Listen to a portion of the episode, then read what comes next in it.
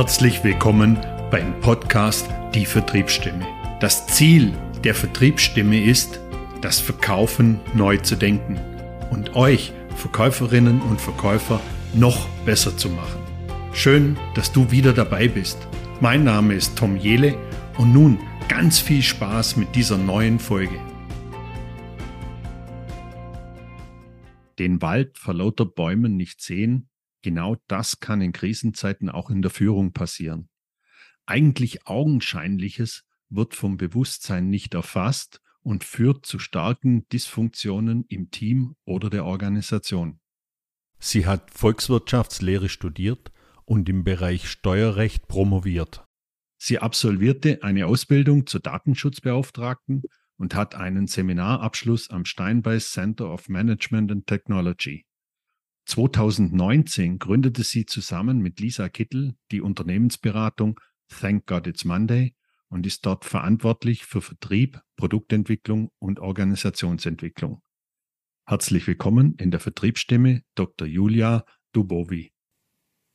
Ja, hallo. Schön. Vielen Dank für die Einladung. Schön, schön, dass du dir Zeit nimmst, heute in der Vertriebsstimme zu sein. Freut mich ganz besonders. Wir hatten uns ja vor einiger Zeit auf dem Bodensee Business Forum kennengelernt. Ich habe dich natürlich gleich mal anquatscht und gefragt, ob du Lust hast, zu mir in die Vertriebsstimme zu kommen, nachdem ich in diesem wirklich inspirierenden Workshop von euch sein durfte. Also vielen Dank nochmal, dass du dir die Zeit nimmst, dass du heute bei mir in der Vertriebsstimme bist. Ja, ganz lieben Dank für die Einladung nochmal. Ich freue mich total hier zu sein und hoffe, ein bisschen was Spannendes erzählen kann. Ich denke schon. Ja, wir sprechen heute äh, über die Themen Vertrieb und Unternehmensführung, Unternehmensgründung. Aber ich möchte auch noch über das Thema Bock auf Montag mit dir sprechen, weil das äh, hat mich unheimlich neugierig gemacht, euer Firmenname. Und vielleicht kannst du ganz kurz mal den Zuhörerinnen äh, erklären, was macht Thank God It's Monday? Ja, gerne.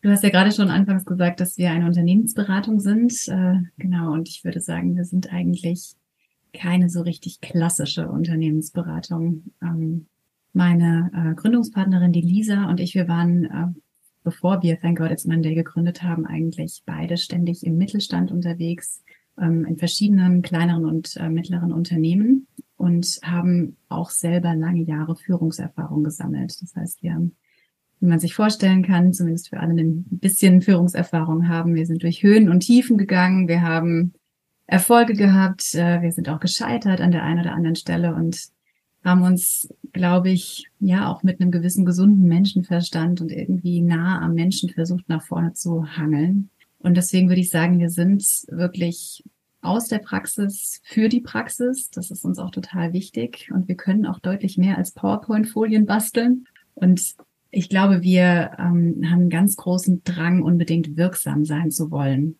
ähm, mit Thank God It's Monday in den Unternehmen, in den Organisationen, die wir beraten.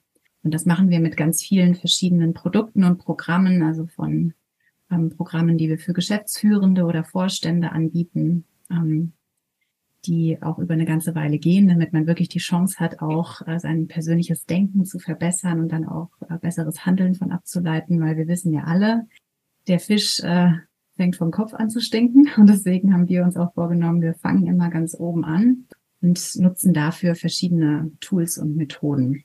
Und ja, welche das sind, das wird jetzt wahrscheinlich zu weit ins Detail führen, ähm, macht uns aber großen Spaß und das machen wir bei Thank God It's Monday. Also Führungskräftebegleitung, Unternehmensentwicklung, Organisationsentwicklung. Mhm. Jetzt Jetzt hast du mir schon zwei Fragen vorne weggenommen, die ich noch vorbereitet hatte, aber ich stelle sie nachher trotzdem. Äh, da können wir noch ein bisschen in die Tiefe gehen. Ähm, ich möchte nur, bevor wir jetzt einsteigen, was ihr genau macht, wie ihr das Thema Vertrieb angegangen seid, wie ihr, wie ihr euch aufgestellt habt, würde ich ganz gerne noch mal ganz kurz eine Frage nach dir stellen. Wenn es heute eine Sache gibt in diesem Podcast, die du vermitteln möchtest, was wäre das? Ha, ähm, ja, die eine Sache, das ist ja immer so eine schwierige Frage. Aber ich glaube, ähm, vielleicht das, was, was ich auch also gelernt habe in meinem Leben, dass man gut daran tut, zu verstehen, wie Menschen ticken und dass man keine Angst vor mächtigen Menschen haben sollte. Und Ja, also warum würde ich das gerne vermitteln? Weil ich glaube, viele Unternehmen oder Unternehmer ähm, oder auch Führungskräfte führen teilweise noch, als wären wir in der Steinzeit und dabei haben sie vielleicht auch noch nicht so richtig verstanden, ähm, dass das Respekt voreinander und auch ausgedrückte Liebe, wenn man das im beruflichen Kontext überhaupt sagen kann, dass das total wichtig ist. Und man vergisst so häufig auf der Arbeit, dass da wir genauso Menschen sind, wie wir zu Hause Menschen sind und dass wir genauso eine Psyche und Emotionen haben und dass wer halt vom Beziehungskonto abhebt, ja, um das mal so ein bisschen ähm, greifbar zu machen oder ähm, visuell darzustellen. Und wer da ganz viele Abhebungen von macht und keine Einzahlung macht, der braucht sich halt nicht wundern, dass irgendwann Vertrauen schwindet und das Sand im Getriebe herrscht und sich alles irgendwie nach Bürokratie und Schwierigkeit anfühlt. Und ja, also ich denke, ähm, das ist, das ist mir ganz wichtig. Und dann wirklich auch so dieses, wir sind alle Menschen, wir kochen alle mit Wasser. Es macht gar keinen Sinn, so einen falschen Respekt vor der Obrigkeit zu haben, sondern auch die Leute ähm, brauchen Begleitung, sind ungerne einsam an der Spitze. Und ja, das sind vielleicht so die Themen oder das Thema, das ich heute am liebsten vermitteln möchte. Das ist ein super schönes Thema. Zum Thema Ängste. Ich hatte lange Zeit immer unheimlichen Respekt, wenn ich mit jemandem gesprochen habe, der einen Doktortitel oder einen Professor war.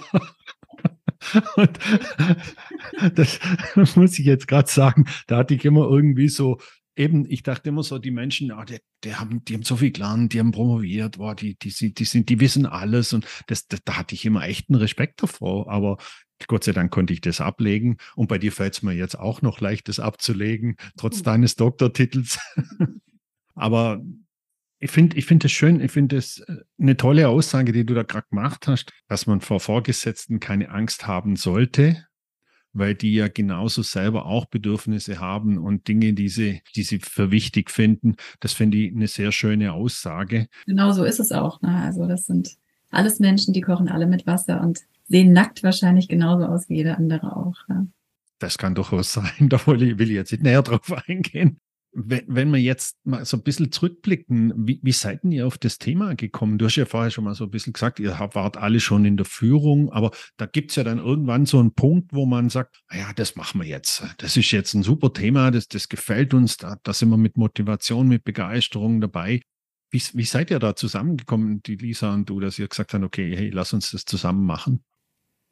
Ja, das ist eine gute Frage und die hat relativ viel mit Whisky zu tun. Ähm, wow. Ja, wir, äh, wir kennen uns schon ganz, ganz lange. Lisa und ich haben zusammen studiert in Heidelberg, im schönen Heidelberg und ähm, kennen uns daher schon echt einige Jahre, ähm, haben uns dann auch nach dem Studium immer wieder mal getroffen, mal mehr, mal weniger, an unterschiedlichen Stellen natürlich gearbeitet und irgendwann war es so, dass wir total zufällig in derselben Straße im selben Ort gearbeitet haben. Und dann hat natürlich das so ein bisschen zugenommen. Wir haben uns häufiger zum Mittagessen getroffen und irgendwann saßen wir dann in meinem Büro auf dem Sofa und haben uns so die Frage gestellt, ach, irgendwas müssen wir zusammen machen. Was ist das denn? Was machen wir zusammen? Ähm, und dann kam so das eine zum anderen. Wir hatten natürlich in unseren jeweiligen Rollen auch ähm, ja einfach schon die ein oder andere Erfahrung gemacht mit Führungskräften und auch natürlich in unserer eigenen Rolle als Führungskraft viel Erfahrung gesammelt und dachten, okay, wir haben, glaube ich, einiges ganz gut verstanden, was was wir gerne weitergeben wollen würden. Und wir würden gerne auch einen Beitrag leisten, dass Menschen tatsächlich mehr Bock auf Montag haben, weil wir erleben, dass das häufig nicht der Fall ist. Also sowohl die Führungskräfte als auch deren Teammitglieder. Und da wollten wir einen Ansatz finden. Und dann haben wir wirklich von Null angefangen, uns zu überlegen, was machen wir denn jetzt? Dann haben wir erst gedacht, okay, wir gehen über das Thema Wertschätzung. Dann haben wir so Lobboxen erfunden, die zum äh, Verschenken da sind, um dann so ein bisschen auszudrücken, hey, danke für das und das oder toll, hast du das und das gemacht. Ähm, und haben uns von dort aus dann ganz stark weiterentwickelt und gefühlt uns irgendwie auch alle paar Monate wieder neu erfunden. Und so war das. Dann kamen Mitarbeiter dazu. Ähm, wir haben unsere, unser Business Model geschärft und ähm, haben uns dann von, von Monat zu Monat, von Jahr zu Jahr so nach vorne gehangelt und ja, würde ich sagen, jetzt auch sind wir an einem Punkt angekommen, sagen, hey, das, das ist echt gut, wie es ist. Und so wollen wir jetzt auch weitergehen. Mhm. Du hast gerade gesagt, ihr habt euch immer wieder neu erfunden. ähm, ihr habt mal mit so einem Setup gestartet und habt dann euch neu erfunden, in der Form auch neu erfunden, dass ihr euer Portfolio permanent weiter ausgebaut habt oder habt ihr euch eher nochmal spitzer positioniert, dann, dass ihr gesagt habt, okay, weil ich, ich kenne das aus eigener Erfahrung. Man geht ja dann irgendwie so, ja, das könnt ihr nur machen und das, das könnt ihr nur anbieten und das wäre vielleicht auch interessant. Dann kommt vielleicht wieder irgendjemand, der sagt, ah, könntest du das auch noch für uns tun? Und man verzettelt sich ja dann gern auch mal und sagt so, ja, ich, klar, möchte das auch gern machen, das finde ich auch spannend. Wie seid ihr da damit umgegangen? Das war ja bei euch sicher auch ein Thema, dass, dass ihr so plötzlich so eine Riesenspielwiese vor euch hattet und gesagt habt, okay, jetzt müssen wir es aber vielleicht wieder ein bisschen reduzieren auf, auf unsere Kernkompetenzen oder auf unser Kernthema. Na, also verzetteln ist uns natürlich niemals passiert. Nee, ist klar, ja.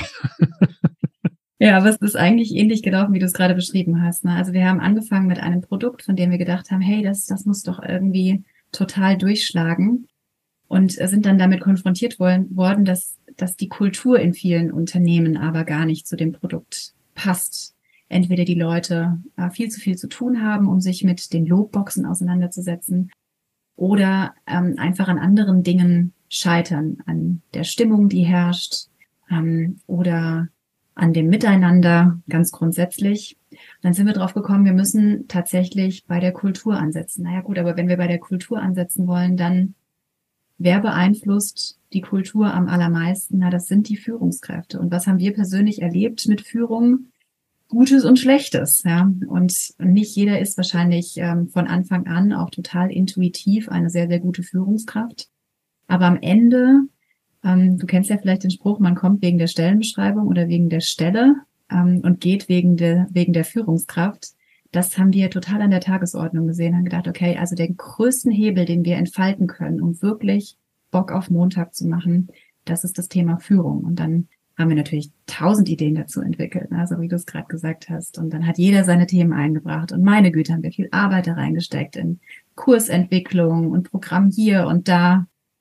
Und dann ist es wirklich aber so gewesen, dass wir den Eindruck hatten, hey, aber es gibt die Dinge, erstens, die uns total Spaß machen und zweitens, bei denen wir auch ähm, so, eine, so eine richtig große Wirksamkeit bei unseren Kunden sehen. Und dann haben wir gesagt, okay, darauf wollen wir uns konzentrieren. Und daraus, auch aus diesen Überlegungen, ist dann Umdenkbar entstanden. Das ist diese Geschäftsführungsbegleitung, ähm, von der ich vorhin kurz erzählt habe. Und das ist zum Beispiel ein Programm, wo wir sagen, okay, das ist so das Best-of für den Kopf einer Organisation. Und ja, so haben sich die Dinge dann wieder reduziert. Mhm. Alten Masse den vielen Ideen dann auf das, was wirklich wirksam wurde. Ja. Mhm. Aber das sieht man ja auch wieder dran, dieses Ideen, alles super, wenn wir Ideen entwickeln, wenn wir ein Programm entwickeln, was wir dem Kunden, der Kundin anbieten können. Aber letztendlich entwickeln wir ja da immer ins Außen, immer von außen nach außen. Und letztendlich tatsächlich wenn ich das jetzt so für mich mal interpretieren darf, war es bei euch ja auch so, dass das Außen euch dann das Innen gibt, dass, dass das Außen euch zeigt, okay, ja, das sind wirklich die Themen, die uns beschäftigen da draußen und dann daraus was abzuleiten. Ich glaube, das ist oftmals so ein Thema, das, das kriege ich immer mit, dass man auch, auch in Vertriebstrainings, Coachings kriegt, dass man immer denken, der Kunde braucht genau das Produkt. Mhm. Und, und das für mich, und, und wenn ich aber mal verstehe, was der Kunde wirklich will, dann sieht es vielleicht ganz anders aus. Braucht er vielleicht ein ganz anderes Produkt oder braucht eine ganz andere Dienstleistung? Und das meine ich mit, wir entwickeln oft von innen nach außen anstatt mal von außen nach innen zu entwickeln und zu sagen, okay, was ist denn dem, dem Menschen gegenüber da wichtig, äh, um was geht's? Darum jetzt dieser kleine Exkurs auch, das ist das Wichtige im Verkaufsgespräch, die Bedarfsanalyse, sage ich immer wieder, um zu verstehen, was die Menschen von uns wollen. Und bei euch war es ja ähnlich. Ihr habt schöne Toolboxes entwickelt und dann aber beim Kunden vielleicht was ganz anderes, äh, äh war was ganz anderes da, was für ihn wichtig war. Ja, absolut. Das würde ich total unterstreichen. Und ich finde es auch ähm, eine ganz wichtige Eigenschaft, die man als Unternehmer an den Tag legen sollte, immer wieder sich zu oder sich reflektieren zu lassen von außen. Ne? Und auch mit dem, sagen wir, mit der Kritik oder dem Schmerz, der dann da vielleicht auch mit einhergeht, äh, sich zu konfrontieren und davor keine Angst zu haben. Und ähm, ja, zu lernen, besser zu werden und wirklich, wie du gerade sagtest, ne, an den Produkten, wenn das Produkte sind, Dienstleistungen, Programmen, wie auch immer man sie nennen möchte, so lange zu feilen, bis sie das treffen, was benötigt wird. Weil am Ende sind wir angetreten, um Lösungen zu schaffen, auch als Unternehmer oder Unternehmerinnen. Mhm. Da kein großes Problem mit der Gender-Geschichte. Okay. Wir wollen gerne Lösungen schaffen und die müssen natürlich, ähm, die sind dann gut, wenn sie wirksam sind, wenn sie am Markt ankommen, wenn sie dort ankommen und das bringen, was sie sollen. Mhm. Jetzt, jetzt sind wir ja schon ganz schön in, in das Thema Vertrieb eingestiegen, weil Produkte verkaufen oder Dienstleistungen verkaufen, sind wir schon mal im Thema Vertrieb drin. Wie, wie habt ihr vertrieblich gestartet? Ja, ich, ich weiß nicht, hattet ihr vielleicht schon Kunden oder hattet ihr schon Anfragen da oder wie, wie, wie, wie habt ihr euer Startup gestartet, vertrieblich jetzt gestartet? Ja, also danke für die Frage. Ich äh, finde es irgendwie schön, dann nochmal selber zu überlegen, wie war das denn tatsächlich? Ne? Man ist dann irgendwann so in diesem Alltag drin, dass man sich selten zurückerinnert, wo haben wir denn gestartet und wie war das damals? Ähm, ich muss sagen, wir haben wirklich von Null angefangen. Wir hatten gar keine Anfragen und wir hatten gar keine Kunden und wir haben uns letztlich alles komplett aus dem Boden gestampft. Und ich muss schon sagen, auch, dass ich jetzt heute so ein bisschen stolz zurückblicke, dass wir, auch wenn wir noch ein kleines Team sind, aber immerhin ähm, für sechs Personen dafür sorgen, dass sie in Wohn und Brot stehen und ähm, das irgendwie so von einem totalen Nullpunkt aus. Und was ich auch interessant finde, wir haben ja verschiedene Kooperationspartner ähm, und eine Kooperationspartnerin hat mal zu mir gesagt, äh, dass sie so findet, Mensch, unser Geschäftsmodell, das ist doch irgendwie, also unser Geschäftsmodell bei Thank God It's Monday, das ist doch irgendwie total austauschbar. Ja, es gibt so viele Beratungshäuser, die das machen, was wir machen und meinte dann so, ah, weißt du, was ich echt glaube? Ich glaube, eure Stärke liegt in Marketing und Vertrieb ihr bringt das den Leuten so rüber, ähm, dass sie das wirklich attraktiv finden und merken, hey, ich brauche das. Ich brauche das.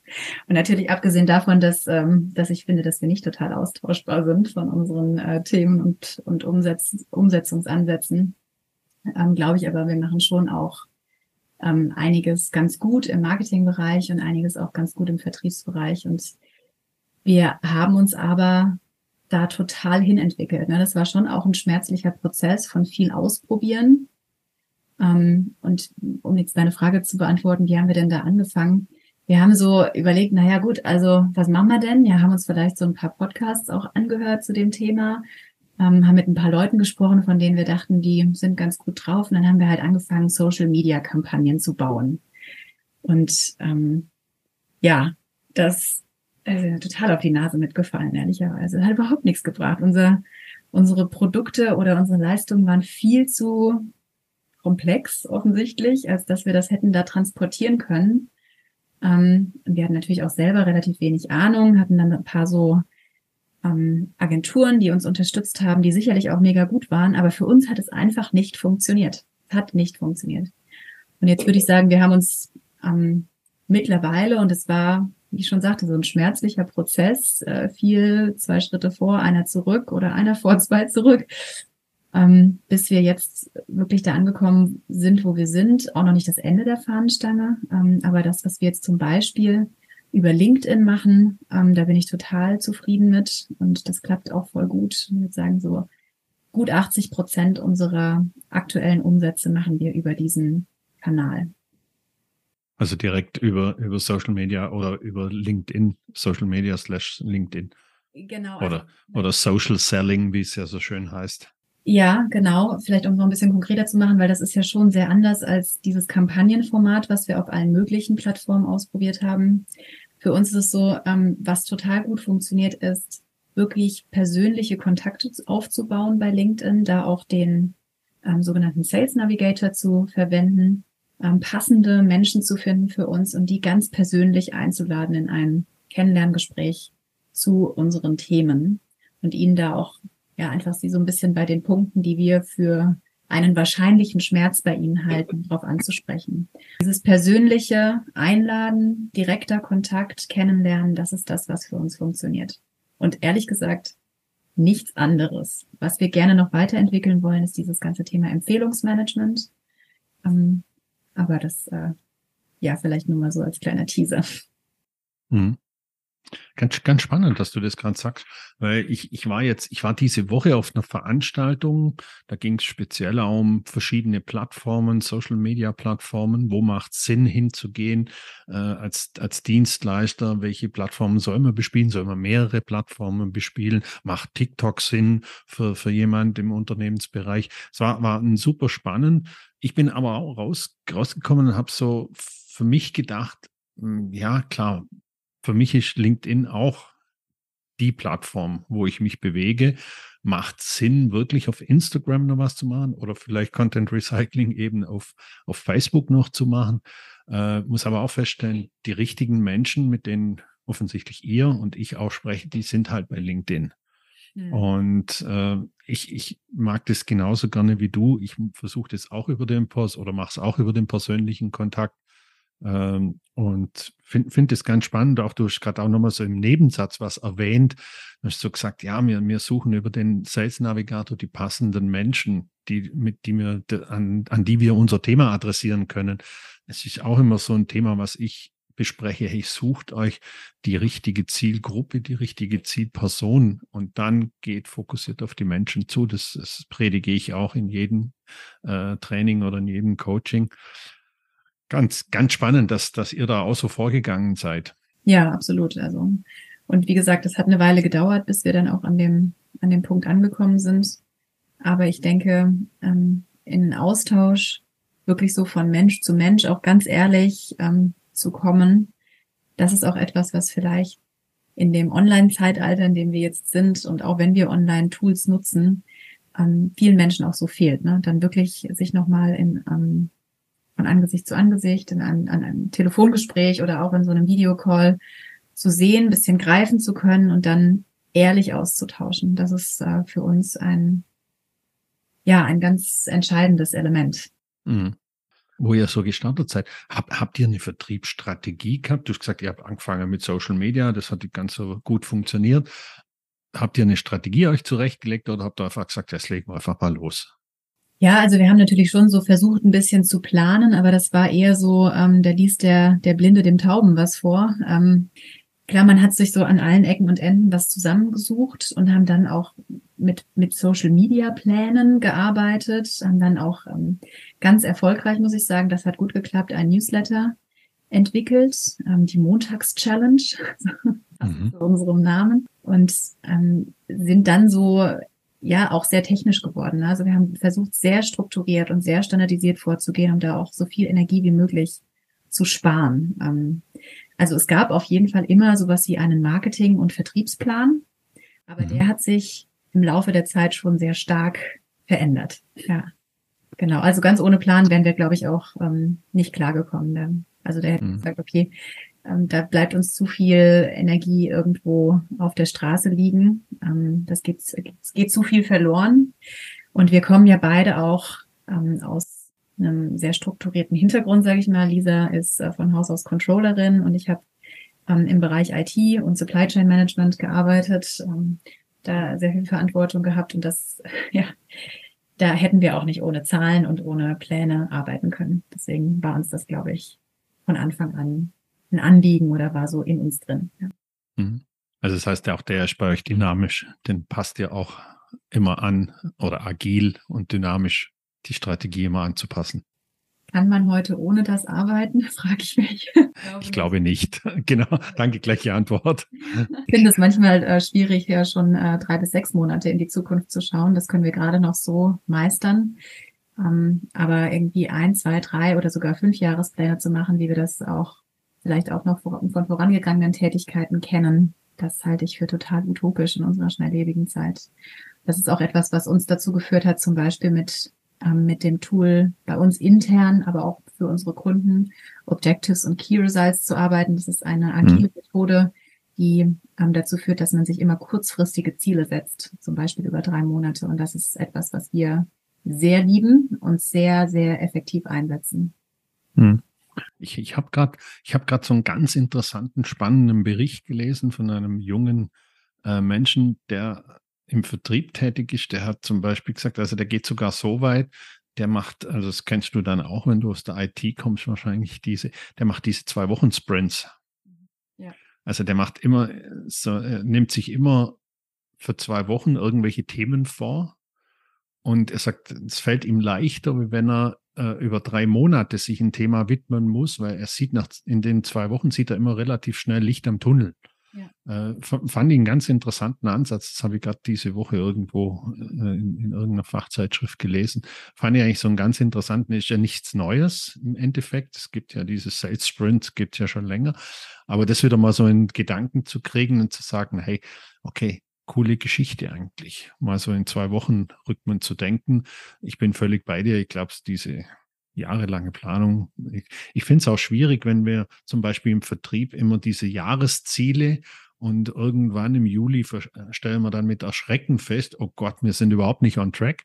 Ähm, und darum glaube ich auch, da muss man viel kürzere Zeiträume denken. Ich bin da auch schon dazu übergegangen, in zehn Tageszeiträumen zu denken, äh, was für viele Menschen vielleicht ein bisschen arg kurzfristig ist, aber äh, da gibt es ja auch unterschiedliche Ansatzpunkte. Aber ich glaube nach wie vor, wenn man sagt, okay, wir setzen uns im Januar zusammen, dann kriegst du dein Jahresziel das musst du erfüllen und Mitte des Jahres stellen wir alle fest, okay, geht nicht.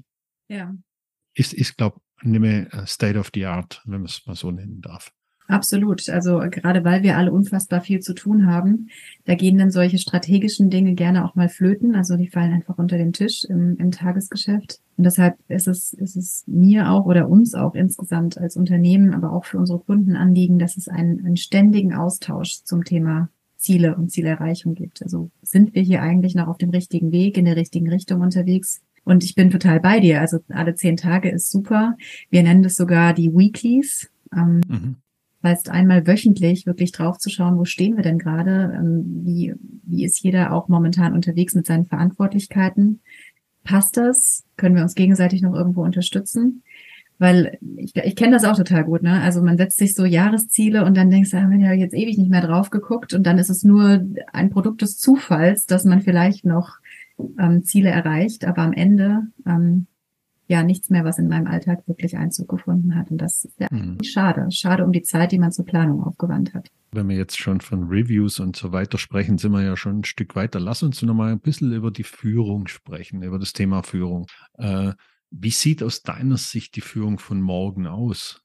Ich hatte ja eingangs schon gesagt, ähm, was ich gerne vermitteln würde, ist, dass, dass, dass Menschen verstehen, wie Menschen ticken. Und ähm, und dass wir erstmal davon überzeugt sind, dass wir mit einer guten Motivation an die Sache rangehen, aber unfassbar unterschiedlich sind. Und dass unsere Unterschiedlichkeit uns manchmal natürlich auch echt an unsere Grenzen führt, ja, speziell im Arbeitsalltag, wenn man in Teams zusammen ist und sagt, okay, also jetzt ist es wirklich jetzt nur durch, durch Heterogenität geprägt. Das kann schon mal sehr, sehr anstrengend sein. Und sich dann Gedanken darüber zu machen, wie können wir hier einander ähm, begegnen auf Augenhöhe, den anderen in seinen Stärken und Schwächen sehen, gemeinsam unterwegs sein, uns stehen lassen ähm, und uns respektvoll behandeln. Das finde ich in Teams total wichtig, aber das finde ich auch für Führung total wichtig. Und wir sagen wir uns oder versuchen auch unseren Kunden zu vermitteln, Führung von morgen ist ähm, eine Führungskraft, die letztlich wie ein Coach agiert. Ähm, die Potenziale sieht, die fördert, den Reifegrad der Mitarbeiter kennt, ähm, unterschiedlich ähm, Tools und Methoden anwendet, um die Leute in ihrem Reifegrad abzuholen, ähm, die einen guten Rahmen schafft, dass Menschen arbeiten können, ähm, auch alles haben, was sie brauchen zum Arbeiten, die es schafft, Generationen, also unterschiedliche Generationen in einem Team zu managen ähm, und mit Heterogenität umgehen kann, davor keine Angst hat, die es schafft, auch Erfolge zu feiern, auch hohe Erwartungen zu formulieren, so dass Leute sich wirklich auch herausgefordert fühlen und äh, jemand, der Menschen mag. Und äh, das sind ähm, die, die typischen oder die berühmten 4M. Man muss Menschen mögen, ähm, wenn man eine gute Führungskraft sein will. Und ich glaube, damit hat es ganz, ganz viel zu tun. Ähm, natürlich ist Führung wahrscheinlich heutzutage super schwierig. Es gibt ja auch ähm, Studien darüber, wie wenige junge Menschen heute noch Führungskräfte überhaupt werden wollen, weil natürlich die Anforderungen hoch sind. Einmal das, was ich gerade sagte, aber dann natürlich auch unglaubliche Schnelllebigkeit, technischer Wandel. Wir sind mitten in der Digitalisierung. dürfte für meine Begriffe auch noch gerne etwas schneller gehen, aber ähm, das sind keine leichten Aufgaben, ne? was wir in den Lieferketten momentan erleben, was wir an Ausfällen von Mitarbeitern erleben, auch Fachkräftemangel, das ist nicht leicht. Und das ist ein Spannungsfeld, das man erstmal ertragen muss, auch als Führungskraft. Ähm, das würde ich sagen, sind so die Eigenschaften, die jemand an den Tag legen sollte, wenn er sagt, diese Verantwortung möchte ich gerne übernehmen. Jetzt ist ja so, da war jetzt unheimlich viel drin. Ich, ich finde es auch spannend, die Aussage, eine Führungskraft äh, sollte führen oder wie ein Coach das Team führen. Jetzt ist es ja aber so, dass viele Führungskräfte immens unter Zeitdruck stehen. Zeitdruck durch interne Meetings, durch was auch immer. Viele, ich, ich erlebe es auch, dass viele Führungskräfte noch sehr operativ auch noch tätig sind. Heißt das, dass eine Führungskraft eigentlich aus diesem operativen Mitarbeiten im Team rausgehen sollte und sich ausschließlich nur auf das Team konzentrieren sollte? Also man sagt es ja oft so, also am Team zu arbeiten und nicht im Team zu arbeiten, äh, um, um das zu erfüllen, weil ich glaube, sonst gibt es ja irgendwann einen Overload an, an, an Arbeit. Äh, steckt es da drin? Absolut. Absolutes Muss, ja. Also die 100 Prozent werden wir niemals erreichen. Da bin ich mir fast sicher. Das ist auch zur aktuellen Zeit gar nicht möglich. Ne? Und wir erleben das, wie du es gerade beschrieben hast, bei ganz vielen unserer Kunden, dass sie extrem zu kämpfen haben, weil Meeting Overload, weil operative Anforderungen, weil Entscheidungen treffen und ständig was Neues. Und dann eben noch die Menschen zu führen, das ist fast nicht zu schaffen.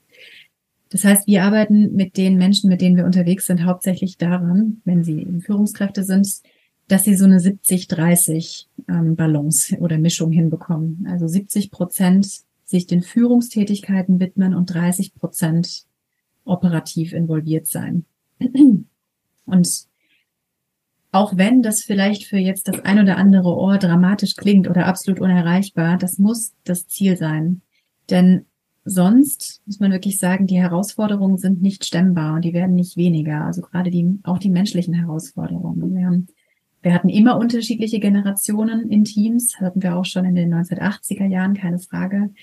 Aber da war, war es doch nochmal anders, ja. Also die, die Möglichkeiten, die junge Menschen heute haben, auch die, die technischen Möglichkeiten, mit denen sie aufgewachsen sind und auch die globalen Möglichkeiten, ähm, zu sehen, was geht eigentlich ab und wie viel Verantwortung möchte ich eigentlich noch übernehmen und auch diese Anforderungen an Sinnstiftung bei der Arbeit, das ist schon happig und tatsächlich ähm, würden wir sagen, 70-30 ist eine gute, eine gute Mischung für eine Führungskraft und man sollte sehr viel dran setzen, dort irgendwann zu landen.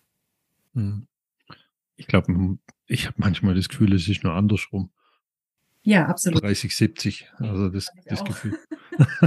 Und das geht uns ja bei uns intern auch oft äh, so. Ne? Wir wissen genau, was das für eine Riesenherausforderung ist. Und wir kommen ja auch selbst aus also vorangegangenen Unternehmen, wo wir gearbeitet haben, wo wir das auch hatten. Ne? Aber jedes Mal auch das Erlebnis von, wenn wir es geschafft haben, im Team so gut ähm, die Aufgaben zu verteilen, die Rollen zu schärfen und am Ende dann auch ähm, Prozesse und Standards zu etablieren, die eine Delegation oder ein Delegieren unterstützen, dann war es immer deutlich besser.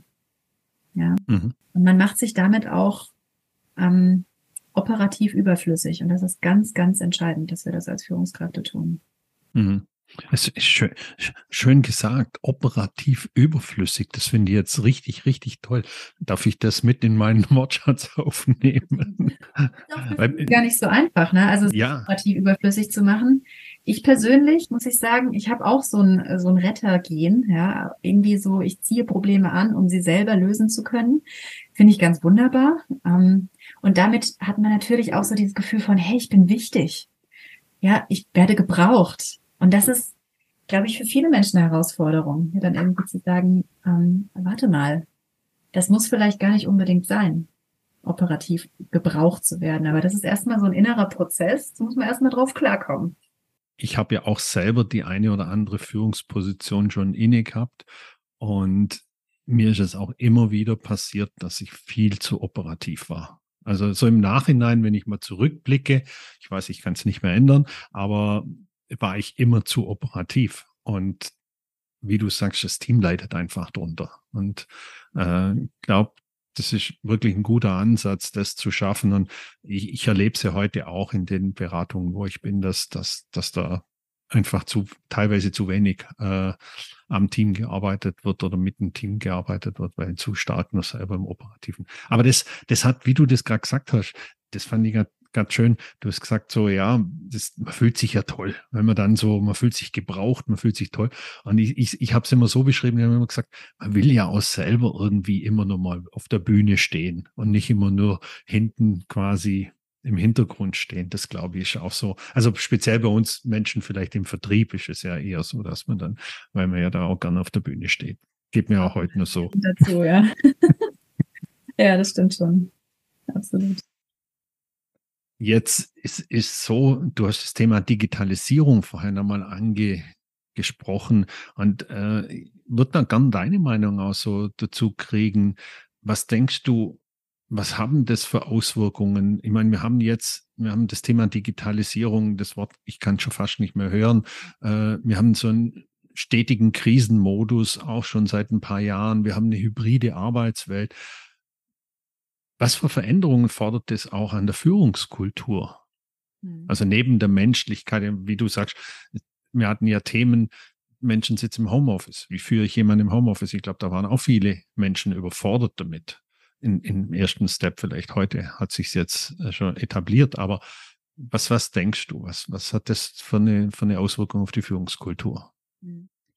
Ja, also äh, definitiv dieses Homeoffice-Thema, wenn man die Leute nicht mehr vor Ort sozusagen zu greifen kriegt oder nicht mehr so fühlt, was ist da jetzt gerade los? Ähm, wie kann ich auch mich als Führungskraft einbringen oder hier helfen? Wie kann ich das Team zusammenstellen, wenn die alle überall verstreut sind? Das ist eine Herausforderung. Ich glaube, da mangelt es uns mittlerweile nicht mehr an Ideen, wie man das äh, so tun kann.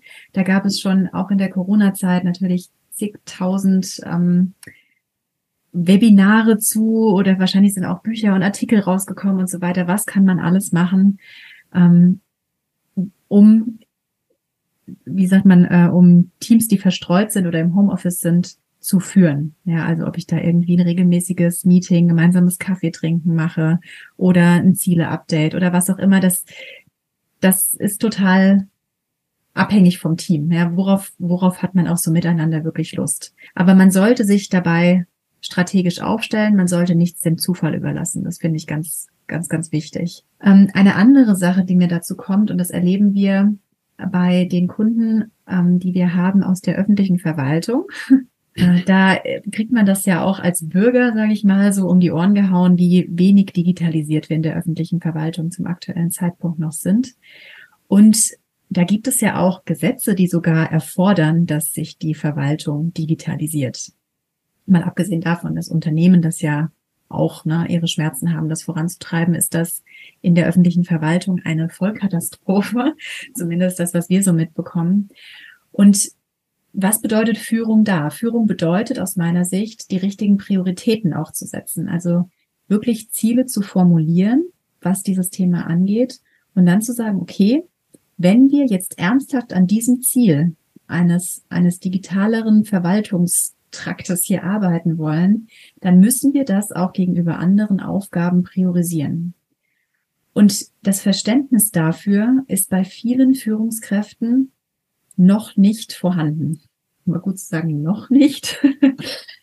ähm, wir erleben total, wie, wie Führungskräfte selbst eben aus der alten Schule sind. Ähm, das ist ja auch nicht was unbedingt was Schlechtes, aber es bedeutet eben immer so ein bisschen dem Digitalisierungsthema ähm, vielleicht nicht die richtige Priorität einzuräumen. Also das heißt, da tut man sich schon schwer, äh, eine E-Mail zu schreiben. Da ruft man eben an, was grundsätzlich für die Kommunikation toll ist. Aber wenn man dann anfängt, seine Statistik auf einem Zettel zu machen, also mit Stift und Blatt Papier, oder ähm, ja, irgendwie beispielsweise Meetingprotokolle ähm, handschriftlich äh, durchführen zu lassen oder ähm, ganz grundsätzlich äh, zu sagen, okay, ja, das mit diesem Online-Formular, das ist mir alles zu unsicher. Am Ende ähm, ist die Datei gelöscht oder was? Und da kann ich ja nicht mehr richtig darauf zugreifen oder ich druck jede E-Mail nochmal aus. Ähm, das sind die Vorbilder, die wir teilweise in der Führung haben. Und wenn Führung sowohl kein gutes Vorbild ist in Sachen Digitalisierung, als auch ähm, nicht die richtigen Prioritäten setzt, dann haben wir da ein Problem. Und dann scheitert es eben genau an dieser charakterlichen Voraussetzung. Und das ist tief menschlich. Das, da können wir relativ äh, wenig dran ändern, außer die Leute einzuladen, zu ermutigen und vielleicht auch noch zu inspirieren, um es mit Gerald Hüters Worten zu sagen. Mhm. Spannend, vielen, vielen Dank dafür. Ich habe jetzt gerade wirklich ganz intensiv zugehört und war jetzt wirklich auch unheimlich viel drin. Ich fand das jetzt sehr, sehr, sehr interessant. Ja, wir sind schon auf dem Weg auf die 30 Minuten zu. Ich glaube, wir sind sogar schon drüber. Ich habe ein bisschen gerade die Zeit aus den Augen verloren. Ähm, ich hätte noch mal so eine persönliche Frage an dich. Gab es in deinem Leben Menschen, die dich geprägt haben, die dir was Wesentliches mit auf den Weg gegeben haben, beruflich, vielleicht beruflich? Mhm.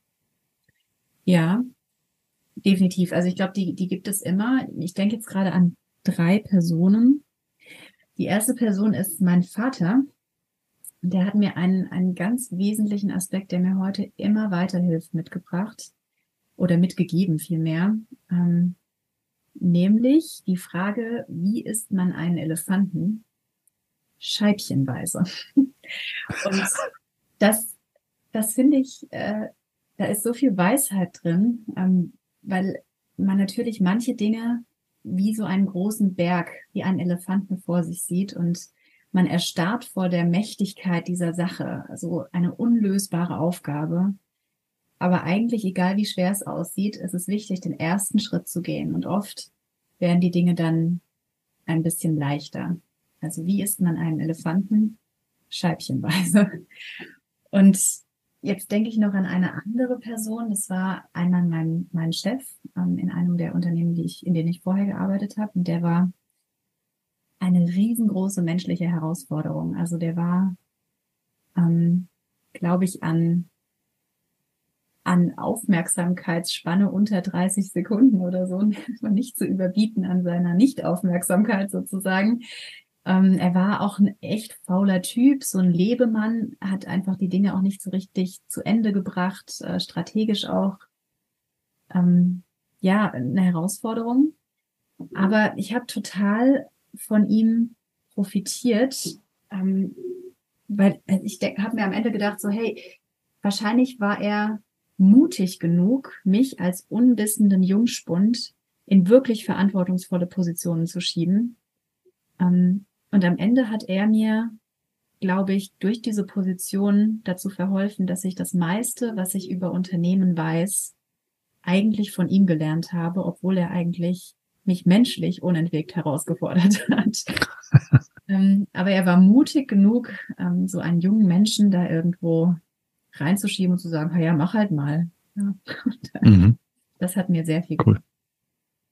cool. Ja, und die dritte Person, äh, ganz kurz noch, ähm, ist jemand, der, ähm, der mich äh, persönlich immer wieder herausfordert, weil er unglaublich viel liest. Und der hat ähm, wahrscheinlich die größte private Bibliothek, die ich jemals gesehen habe in seinem Haus. Und hat mir auch ähm, immer wieder die herausfordernde Frage gestellt, wie groß ist dein Horizont? Wie weit ist dein Horizont? Hast du genug Wissen dir zu dieser und dieser Sache schon angeeignet, um hier wirklich eine gute Entscheidung treffen zu kommen, können?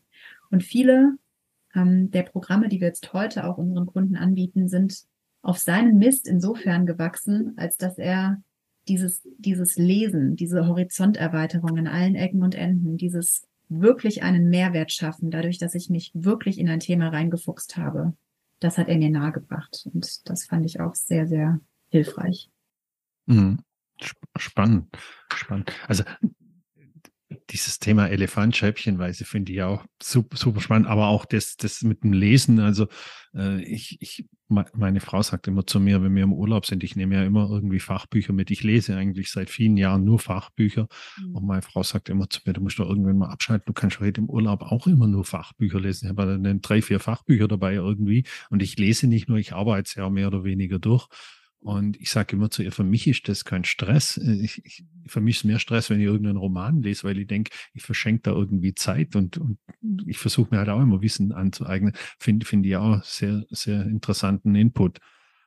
Erstmal vielen Dank bis hierher. Vielen Dank für die, die Ausführungen von dir, für die tollen, inspirierenden Inhalte.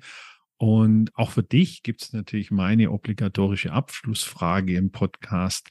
Was war dein schönster Tag in deinem bisherigen Berufsleben? Ich weiche es auch gleich auf. wenn du es nicht auf einen Tag reduzieren kannst, dann gerne auch über einen Zeitraum oder vielleicht irgendwie einen, einen schönen, interessanten Kunden, den du äh, kennenlernen durftest. Also Feel free. Ähm, ja, also ich, ich habe so ein bisschen das Problem, dass ich ein totales Siebhirn habe. Also für mich sind Dinge, die abgeschlossen sind, auch irgendwie so ein bisschen aus meiner Erinnerung gestrichen und ähm, auch Tage, die abgeschlossen sind, die verpuffen manchmal so bei mir im Nirvana. Und das ist total blöd. Das ist auch ein Grund, warum ich angefangen habe, ähm, wieder Tagebuch zu schreiben vor ungefähr anderthalb Jahren weil ich es so wichtig finde, dass man sich erinnert an die Dinge, die gut waren und dass man auch eine Dankbarkeit entwickelt für das, was, was man erlebt hat. Gute und schlechte Dinge. Und ähm, ja, ich glaube, das ist ein ganz wichtiges Element, um, um auch irgendwie ein glückliches Leben zu führen. Also ich glaube, ein, ein guter Tag, ähm, zumindest kann ich das jetzt so sagen, ist ein Tag, der voller Abwechslung ist bei mir. Ähm, also von denen gab es aber, glaube ich, auch schon ganz, ganz viele. Deswegen fällt es mir jetzt gerade schwer, so einen oder zwei rauszugreifen. Aber es fängt auf jeden Fall mit einem früh aufstehen, ähm, direkt sich bewegen, irgendwie eine Runde laufen gehen oder sowas an. Und dann muss ein Kaffee gezapft werden ähm, aus einer guten Kaffeemaschine, weil das Leben ist einfach zu schlecht für, äh, weil das Leben ist einfach zu kurz für schlechten Kaffee. Ähm, das finde ich habe ich auch äh, wirklich in den letzten Monaten mir vorgenommen, keinen schlechten Kaffee mehr trinken. ähm, würde ich sagen, ein guter Tag ist auch, wenn ich, wenn ich ein, zwei neue Kunden begeistern konnte. Ähm, das ist für mich, da geht mein Herz auf, finde ich ganz, ganz, ganz toll. Ähm, mit den Kollegen gutes Mittagessen hatte, wenn ich jemandem am Telefon helfen konnte, wenn ich ein IT-Problem lösen konnte. Vielleicht habe ich auch am Nachmittag nochmal zwei, zwei äh, total liebevolle Nachrichten mit daheim ausgetauscht. Ähm, ich habe auf jeden Fall einmal äh, Coldplay lautstark gehört. Das ist äh, meine Musik, muss ich sagen. Und äh, vielleicht habe ich auch noch ein White Paper geschrieben. Das ähm, ist etwas, was mir total gefällt, so ein bisschen Gedanken zu Papier zu bringen. Nehme ich mir aber viel zu wenig Zeit für. Und am Ende des Tages hatte ich auch neulich tatsächlich, ähm, weil ich wieder in meinem Lieblingsrestaurant in Heidelberg essen und wir hatten so ein Fünf-Gänge-Menü. Es ist ein äh, Sterne-Restaurant, was man sich natürlich auch nicht immer leistet, aber diese Liebe zum Detail und zu Geschmack bei Essen ähm, und mit einer wunderbaren Weinbegleitung, denn das Leben ist auch zu kurz für schlechten Wein. Das ist, würde ich sagen, so mein perfekter Tag. Vielen Dank, dass du den perfekten Tag mit uns geteilt hast hier. Ja. Ähm, also ich nehme jetzt so für mich so aus, aus dem Gespräch so, so ein paar Dinge mit. Äh, möchte ich auch nochmal ganz kurz so zusammenfassen. Also ich, ich fand überaus interessant diese Aussage von dir mit operativ überflüssig. Ich finde, das, da steckt unheimlich viel drin. Mhm. Und liebe Zuhörerinnen und Zuhörer, lasst euch das mal auf der Zunge zergehen. Das finde ich, also das, das beschäftigt mich jetzt gerade extrem.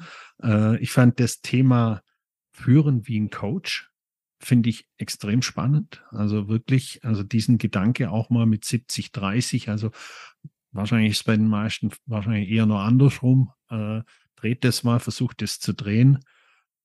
Dann fand ich jetzt das, denn einer der letzten Sätze, den du gerade gesagt hast, diese Liebe zum Detail. Mhm. Das finde ich eigentlich auch was ganz Wunderbares, wenn man so eine Liebe zu, zu was hat und das da reinbringt. Ich glaube, das mag das Gegenüber auch, wenn man, also ob es bei gutem Essen ist oder ob es in einer Coaching-Situation ist oder in irgendeiner Führungsberatung bei euch, äh, denke ich, ist das was, was, was beim Gegenüber auch ankommt, wenn man diese Liebe zum Detail hat. Und das finde ich auch, sind meine drei Learnings, die ich jetzt heute da mitnehmen darf aus, aus dem Gespräch. Also vielen Dank auch meinerseits nochmal da dafür. Und ja, wenn wir mehr über dich erfahren wollen, dann finden wir dich auf LinkedIn. Ich verlinke natürlich auch die ganzen Kontakte in den Show Notes.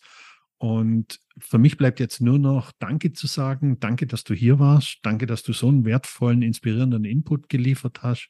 Ich hoffe, vielleicht hören wir uns bald mal wieder oder wir treffen uns mal wieder auf einer Veranstaltung. Ja, wahrscheinlich. Ich danke dir auch ganz herzlich, Tom, auch für deine tollen Fragen und dein Interesse. Ähm, für mich eine Ehre, hier dabei gewesen sein zu dürfen. Vielen Dank, hat unheimlich viel Spaß gemacht und bis bald. Bis bald. Suchst du auch nach neuen Wegen im Verkauf noch besser zu werden und deine Vertriebseffizienz zu steigern? Dann lass uns gerne miteinander sprechen. Ruf mich einfach direkt an oder schick mir eine E-Mail.